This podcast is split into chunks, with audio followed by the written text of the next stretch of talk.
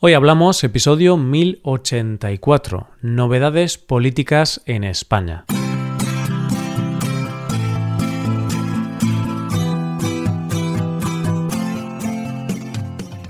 Bienvenido a Hoy Hablamos, el podcast para aprender español cada día. Puedes mejorar tu nivel de español usando nuestros contenidos premium, como la transcripción, explicaciones, ejercicios y también el episodio extra semanal puedes hacerte suscriptor premium en hoyhablamos.com. Hola amigos y amigas, ¿qué tal? Hay veces en que se produce el efecto dominó, es decir, que una cosa provoca una cadena de hechos similares. Y hoy vamos a hablar del efecto dominó que se ha producido en las últimas semanas en el contexto político de nuestro país. Hoy hablamos de las novedades políticas en España.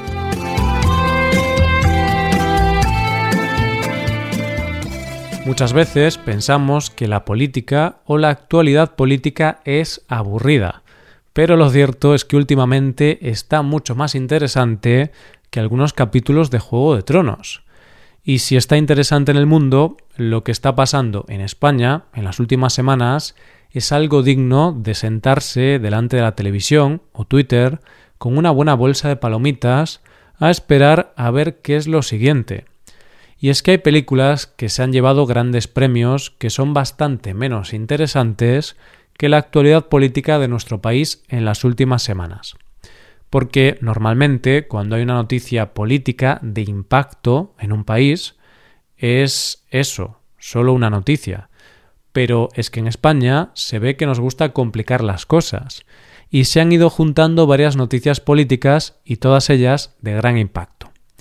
Así que lo que vamos a hacer en este episodio es intentar explicar qué está pasando en cada uno de estos frentes políticos. Te adelanto, a modo de índice o de guía, para no perderte, que tenemos dos eventos importantes. Por un lado, tenemos lo que está pasando en Murcia y por otro lado, lo que está pasando en la Comunidad de Madrid. Y lo que ha pasado en Madrid ha producido un cambio en el gobierno central de España. Pero es que además, por si esto fuera poco, ambos casos, lo que ha pasado en Murcia y en Madrid, no son hechos aislados entre sí, sino que están interrelacionados. Lo que yo te diga, oyente, ¿tienes preparadas las palomitas? Porque empezamos. Antes de empezar, recuerda que en España tenemos diferentes gobiernos autonómicos, que gobiernan las diferentes regiones de España. Hoy vamos a hablar de los gobiernos autonómicos de Murcia y Madrid. El primer caso del que vamos a hablar es el de Murcia, que para que te sitúes en el mapa es una región española que se encuentra en el sureste de nuestro país y que es famosa por sus huertas. Creo que es necesario que te recuerde, oyente, cuáles son los partidos políticos más importantes de nuestro país, y las tendencias de cada uno de ellos, porque en las noticias que vamos a hablar es importante tenerlo claro para poder seguir este culebrón, estilo Juego de Tronos. Simplificando muchísimo, se podría decir que los partidos de tendencia de derechas en España son Ciudadanos, Partido Popular y Vox, siendo Ciudadanos el partido más moderado y Vox el partido de derechas más extremo. Dentro de los de izquierdas situamos al Partido Socialista y a Podemos.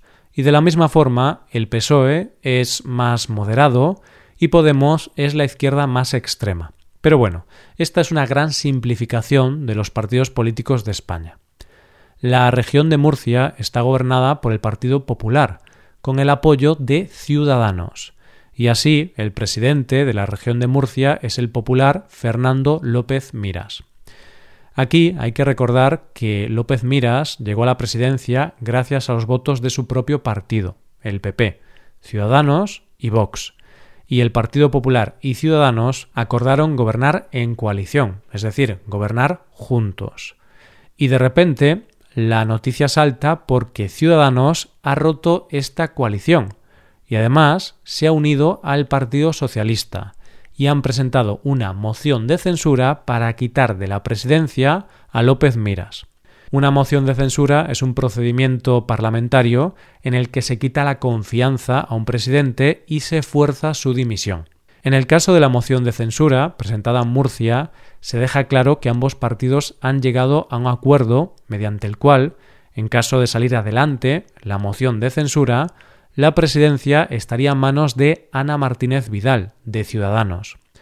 Pero es que además la moción va más allá, porque no solo quieren quitar al PP del gobierno autonómico de Murcia, sino que también plantean quitar al PP del ayuntamiento de la capital, de la ciudad de Murcia, que está gobernada por el Partido Popular de la mano de José Ballesta. Y según la moción, la idea es que se haga cargo del ayuntamiento el miembro del Partido Socialista José Antonio Serrano. Vamos, que PSOE y Ciudadanos llegaron a un acuerdo para repartirse el gobierno de la región de Murcia y el gobierno de la ciudad de Murcia, uno para Ciudadanos y el otro para el PSOE. ¿Y por qué se hace la moción de censura? La versión oficial dice que en realidad esta moción viene después de meses de discrepancias entre PP y Ciudadanos, y sobre todo por las irregularidades en el proceso de vacunación contra el COVID en la región de Murcia. Hace unos meses saltó la noticia de que varios altos cargos del Servicio Murciano de Salud y el consejero de Sanidad de la región se vacunaron antes de tiempo, cuando no les correspondía, saltándose todos los protocolos del Ministerio de Sanidad. El caso es que Ciudadanos y Partido Socialista dicen que llevaban negociando esto más de un mes y que las negociaciones solo eran para Murcia, nada más. Y lo cierto es que parecía que su moción de censura iba a funcionar, porque en ese momento las cuentas les salían para sacar adelante la moción de censura ya que para alcanzar la mayoría en esta Cámara es necesario tener 23 escaños, y ellos suman 23, 17 del Partido Socialista y 6 de Ciudadanos. ¿Tienes las palomitas, oyente? Porque ahora empieza lo interesante.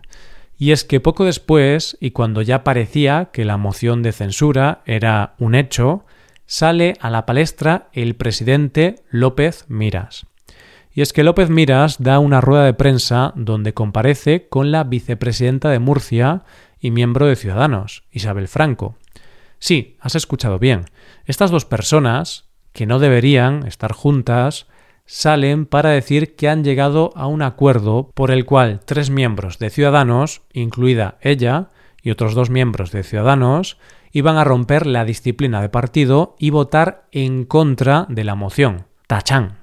Y como te podrás imaginar, este cambio tiene una motivación. Estos diputados los han comprado y van a tener cargos en el nuevo Ejecutivo. En España, cuando ocurre esto, decimos que esos políticos son tránsfugas, porque a cambio de alguna recompensa o ventaja abandonan su partido para apoyar al partido contrario. Por este motivo, la moción fracasó, no salió adelante. La moción de censura de Murcia se presentó el día 10 de marzo a las 9 de la mañana y horas después, a las doce y media, Isabel Díaz Ayuso, presidenta de la Comunidad de Madrid, presentaba su dimisión y convocaba elecciones. Qué casualidad, ¿verdad, oyente? bueno, en realidad no es una casualidad, porque Díaz Ayuso decidió dimitir y convocar elecciones debido a lo que había pasado en Murcia. Posiblemente lo hizo por miedo a que Ciudadanos, su socio de gobierno, y el Partido Socialista se unieran, de la misma forma que lo hicieron en Murcia, y presentaran una moción de censura. De hecho, ella misma lo dijo en su discurso, que esa era la causa directa por la que había tomado esta decisión. Y lo cierto es que mucho no se equivocaba Díaz Ayuso, porque esa misma mañana se presentaban no una, sino dos mociones de censura contra su gobierno. Y aquí es donde empieza no el juego de tronos, sino el juego de horas, porque comienza a haber un debate legal sobre si se disolvió el gobierno antes de la presentación de las mociones de censura o no. Finalmente, el Tribunal Superior de Justicia ha ratificado que el gobierno se disolvió antes de la presentación de las mociones de censura, por lo que se celebrarán las elecciones anticipadas, el 4 de mayo. Como conclusión, parece ser que todos estos movimientos políticos se resumen en que el Partido Socialista y Ciudadanos han estado negociando a nivel nacional para eliminar algunos gobiernos del Partido Popular. Sea como sea, parece ser que el mayor damnificado de todo este culebrón va a ser Ciudadanos, porque antes era aliado del PP. Ahora ha decidido ir en contra del PP, y todos estos cambios de rumbo, sin mucho sentido, posiblemente van a provocar una gran debacle en todas las futuras elecciones. ¿Pensabas que aquí se acababa esta película? no, oyente, la última sorpresa estaba por llegar. Y no una sorpresa cualquiera, sino una gran sorpresa en forma de noticia que afectaba al gobierno central y que nadie se esperaba. Como ya sabes, en nuestro país gobierna el PSOE en coalición con Podemos. El vicepresidente segundo del gobierno y ministro de Asuntos Sociales y Agenda 2030 es Pablo Iglesias, el líder de Podemos. Pues bien, Tan solo cinco días más tarde de la moción de censura de Murcia, Pablo Iglesias da un golpe de efecto y anuncia que deja el gobierno para presentarse como candidato a la Comunidad de Madrid. Pablo Iglesias lo anunció en un vídeo en el que decía que se presentaba para frenar a los partidos de derechas en Madrid, su tierra natal. Y como te podrás imaginar, la salida de Iglesias del gobierno ha sido una sorpresa, y ha obligado al gobierno a reorganizar su equipo para cubrir el nuevo puesto vacante. ¿Por qué ha decidido Pablo Iglesias presentarse en Madrid y abandonar el gobierno central? Es difícil responder esta pregunta. Algunas de las razones pueden ser que de esta forma Podemos cambiará de líder en el futuro y será el cambio de ciclo de este partido, puesto que Pablo Iglesias dejaría de ser el líder y vendría otra persona a ocupar su posición. También puede ser que Podemos quiera aprovechar la fama y popularidad de Iglesias para tener un buen resultado en Madrid y recuperar la fuerza del partido en esta región. No sé, hay muchas teorías. Y así es como están las cosas en la política de España. Un efecto dominó que empezó con una moción de censura en un lugar un poco olvidado de España y que ha terminado con la salida del vicepresidente segundo del gobierno, lo que te decía, tramas que podrían salir de Juego de Tronos. Pero bueno, no hay muertos en esta historia. Aunque quizás sí que hay algunos muertos de forma figurada. Hasta aquí el episodio de hoy. Y ya sabes, si te gusta este podcast, si te gusta el trabajo diario que realizamos, nos ayudaría mucho tu colaboración. Para colaborar con este podcast puedes hacerte suscriptor premium. Los suscriptores premium pueden acceder a la transcripción y ejercicios y explicaciones. Hazte suscriptor premium en hoyhablamos.com. Muchas gracias por escucharnos. Nos vemos en el episodio de mañana. Pasa un buen día. Hasta mañana.